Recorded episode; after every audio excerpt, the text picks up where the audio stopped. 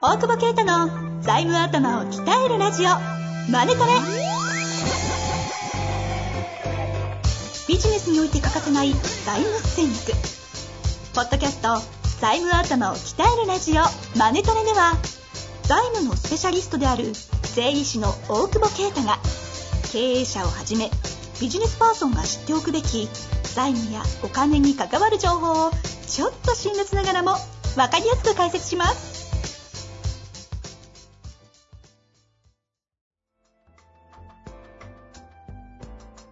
こんにちは、遠藤和樹です。大久保啓太の財務頭を鍛えるラジオ、マネトレ。大久保先生、よろしくお願いいたします。お願いします。さあ、今週も始まりましたが。ね、グラキリスのさ、P 上がったんだけど、ちょちょちょちょちょ、いちょっといきなり置いてかれるんですけど。パキボディウムグラキリスの、うん、全部、いや何わかんない誰と喋ってるかわかんない。 何々何初めから初めから。まず、なんだってえグラキリス、 うん。何じゃあパ単キ語ボだデけィウ言ムグわラキリスっていう植物のフィギュアをね、メディコムトイが作ってて、ああ、あやっと、はい、わかってきた。はい。可愛いから買ったのよ。その、メディコムが作ってるそうそう、その植物ののフィギュアね。うん、が、名前がグラキリス。パキボディウムグラキリスのフィギュでそのパキ、パキポンなんで、 ア。開墾、それはな、なんですか開墾植物。うん。フィギュアをさうん、可愛いから買ったらさ、欲しくなってきたなと思って、本物が。うんうん。っていうだけの話なんだけど。あ。あ、植物の、あれを、フィギュアを買って、そうそうそえそうちなみにそんな、ちょっとど、いくらぐらいするのそのう。いや、もうピンキリだけど、結構するするんじゃない今、開墾植物で。いいや、ブあっちーだよ。ブームっぽいよ。ああっちの、あ、あフフィギュィギュアの方は。 ア。フィギュアは1万5千円ぐらい。それはそれで高えな。 確かに今言って思った。高えな。なんで植物買わないでフィギュア買ったんだ ろう。本当ですよね。で、置いてみ本物だて、植物欲しいなと思って。 でも、高いやつもね、10万以上とかするからね。え、えさ名前違くないですかこれか。おオペルクリカリアパキプスってやつ。あパキプスもあるよ。でもフィギュアパはキプスもあ ある。知らんオペルクリカリアパキプスでしょ。なるほど。オペルクリカリアパキプスのフィギュアの名前が、その、違う違う、グラキリスのフィギュアがグラキリスっていうのはグラキリスであるんですね。あるの。知らないわ。 パキプスはパキプスである。うん違う種類。何がパキプスだ 俺に怒んなよ。しかもパキプスには当たんなよ。いや、え結構でもえパキプスも出してるんですかメディコムが。出してない出してない。グラキリスしか出してないけど。うん。パキプスはもっとなんかこう、でっかいやつね。でっかかって、なんか形が。いろんな、なんかね、こう、うまく育てると、か高いのは高い。平均2、30万じゃないですか。でかいやつじゃないそれ。だって、知らなかったけど、ネイバーフットとかもね、あの、うんなんていうの、鉢とか作ってるのね。ああ。こう見てるとだんだん欲しくなってきたなと思う じじいになったな と思って、やっぱ最後は人間盆栽の方に行くんだ。い 本当ないでしょ。や、でもさ、植物育てたくなってるっていう。 はい。あ、なるほど。え、結構なんか専門家あボタにニ来てるみたいボタナイズのやつ。そうそうそうそう。グラキリスあったわ。1万5千円。セイヤスにも買った方がいいんじゃダッサないえ何これぜひちょっと皆さん、あの、ボタ、ボタナイズってググったら出てきます、その中にある、グラキリスっていうフィギュア。14,880かわいい。円。もう売ってないよ。嘘瞬殺だよ、そんなプレミアムついててきの。もまちす。ろんもちろん。今2万はこれ、2万ぐらい。 マジ でえ俺誕生日これでいい ですよ。なんでだよなんで俺が誕生日祝う前提なのいや、でもいらねえな、こいや、かわいいよ。れ。えビームスも出したからね。オレンジ色のやつ。えあ、フィギュアをそういうフィギュア。うん。植ブーム来て物、ます開墾植物フィギュアが、アパレルがバンバン出していて、今、プレミアムが、プレミアがついてるっていう市場状態ってことですかまだ出してない。1LDK とビームスぐらい。ああ、う。なんるほど。ビームスって言うとかおしゃれっ ぽくなかった昔。そんなことない。急に思い出したけど。ビームスじゃなくて、ビームスってやつおしゃれじゃなかった。なんか。え、ちょっとそれ知らないです ね。 わかんないけど。今びっくりした。わざと言ったんじゃなくて、あビビームスって言う言ってたの。なんか、ビームスっていうやついなかった。だからおしゃれっぽく。ないわ。ほんとなんか当時ってあれでしょあの、オレンジの袋に青のそうそうそうそう入ったやつをぶら下げてぶら下げておしゃれみたいな。ああ。昭和ですよ。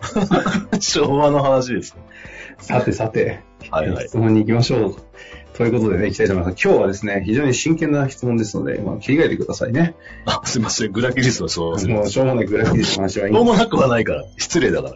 えー旅館業28歳の方からのご質問いきたいと思います。おい。はじめまして、大久保先生のポッドキャスト通勤中の車の中で毎度楽しく拝聴しております。ありがとうございまえす。ー私は28歳で創業から120年の日本旅館の5代目経営者です。部屋数は100部屋ほどで、コロナ前は1人1泊単価1万5千円、年間売上8億程度の旅館でした。でかい岩なんですね。しかしながらコロナの影響を受け、現在は大きく経営が傾いております。2020年から21年は売上はコロナえー前年対比で約40%まで落ち込みました。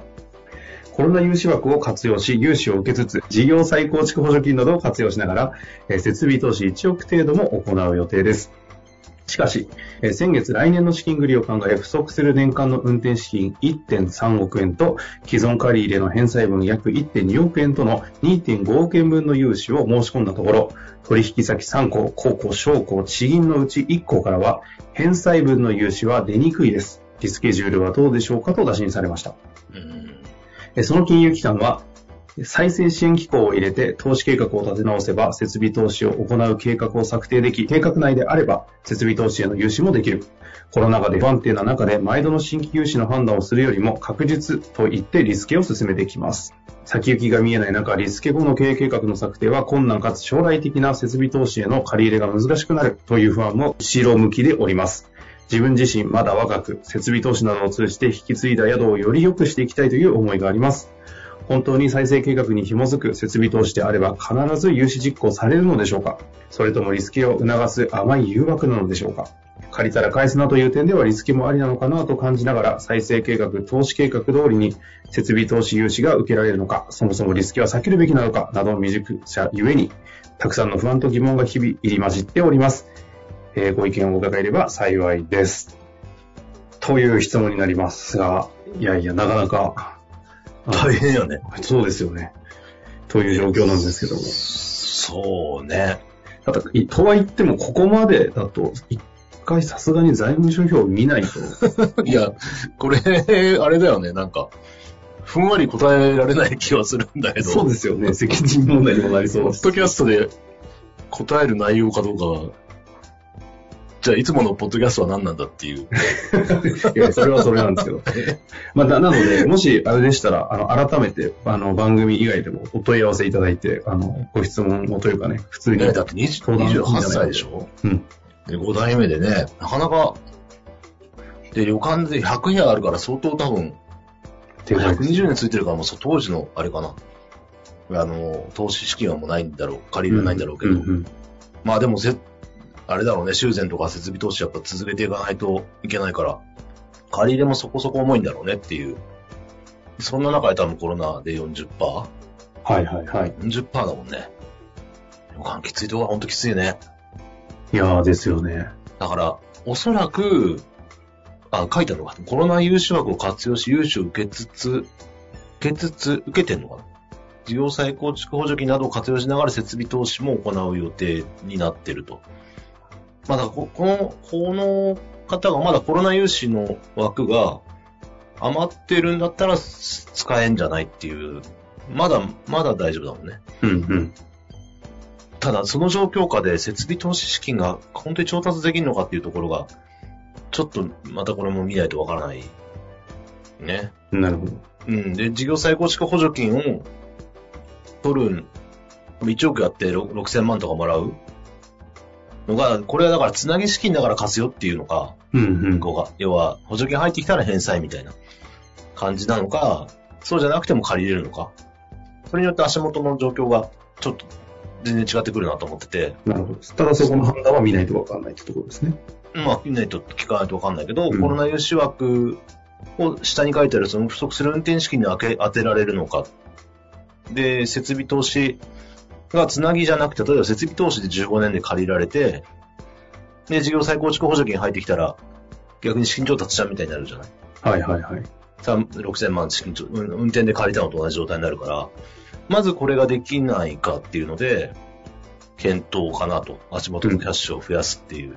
うんうんだ。から、で、えっ、と、で、第2に、その、不足する年間の運転資金1.3億。だからこれが、あれだよね、まだコロナの影響があるから、うん。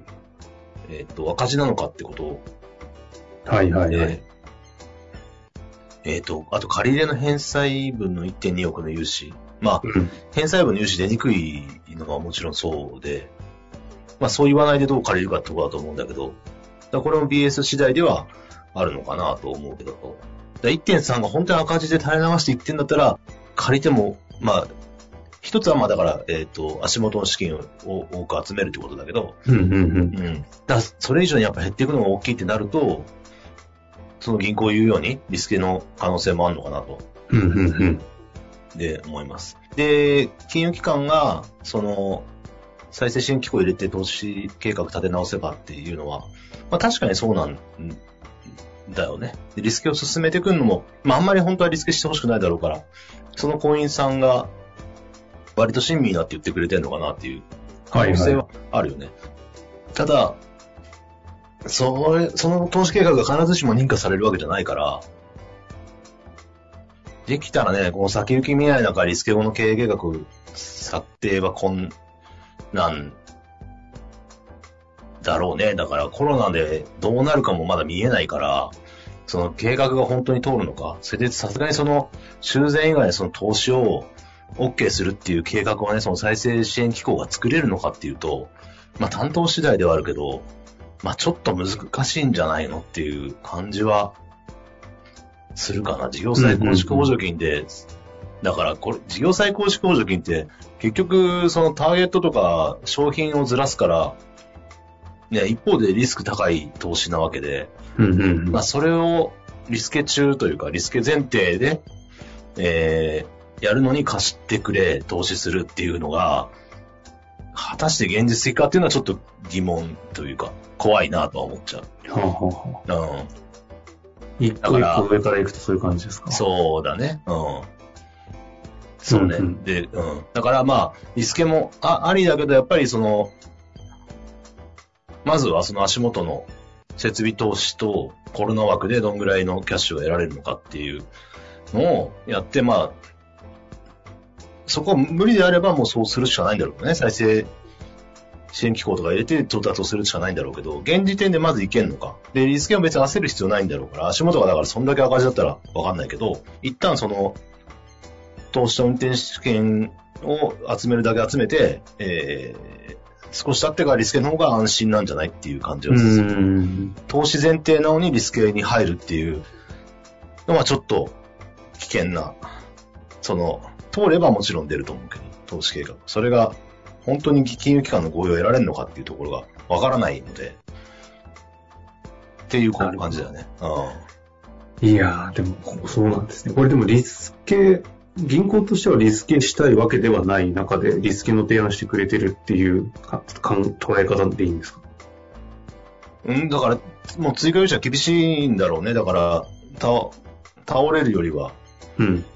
止めた方が安全だっていう判断をしてるんだろうけど。ああ。一方で、なんか3項のうち1項だけっぽいそうじゃないですか。うん。このあたりってどう考えたりするんですかいや、だから他から引引けるなら、他から調達してっはいはいはい。ていうのがまずは初めじゃ、初めに出るべきなんじゃないなるほど。うん。ただちょっとその赤字のバランスとかも考えると、今無理やり調達してしまうことのリスクみたいなのも当然あると思うんで、うんうんうん。うん。まあ、高校は言わないだろうから、まあ、商工か地銀か、どっちかなんだろうね。まあ、だろうってことですね。うん。まあ、という感じですか。そんなななので、やっぱりさすがに現状、ちょっと見させてもらわないと、そうですね。具体的なアドバイスを最後しきれないってところですよね。そうね。結構180度変わると思うよね。あ状況によってはね。 これ。もリスケになるかもしれないしね。そういううんうんうん。ああ、もう毎度面白く拝聴してますってすごいびっくりマークでこうき来てもらったのになんか、 急に重たい質問で、なかな か、あれだけど。いや、でいやも、ででもも、国語先生がなんね、かこれだけ真面目に向き合って回答したっていうことが、なんか、ちゃんとしなきゃいけない。ちゃんとね、あの、180度変わるという可能性があるということを示唆してる気がしましたので、ぜひ、あの、一度、問い合わせは、まあ、サイトなり、LINE 公式とかでいいんですかね。取り上げてもらったものですとか言ってもらえれば、何でもいい、何でもいいで すよ。何でもいいです何でもいい。ということですので、ぜひ、あの、もし、 20年企業だもんね。なんかね。 100 120年ですもんね。ああ。 5代目。いやー、ぜひ、五5代代目目。お大きいものをね、背負っていただいてますので、ぜひちょっと、お久保先生もこういう時に意外と、あの、なんだ血を、血をたぎるかのように、あの、対応してくれ意外とってる。何意外と。やるときやる男です。ぜひお問い合わせいただきたいなと思って盆栽を眺める前にやいりや、ます。そうですね。あの盆栽眺めさせないで、ぜひ、あの、財務省を見させてほしいので、お問い合わせいただけたらと思います。ということで、今日は終わりたいと思います。ありがとうございました。ありがとうございます。本日の番組はいかがでしたか番組では大久保携帯の質問を受け付けておりますウェブ検索で「税理士カラーズと入力し検索結果に出てくるオフィシャルウェブサイトにアクセスその中のポッドキャストのバナーから質問フォームにご入力くださいまたオフィシャルウェブサイトでは無料メルマガも配信中ですぜひ遊びに来てくださいね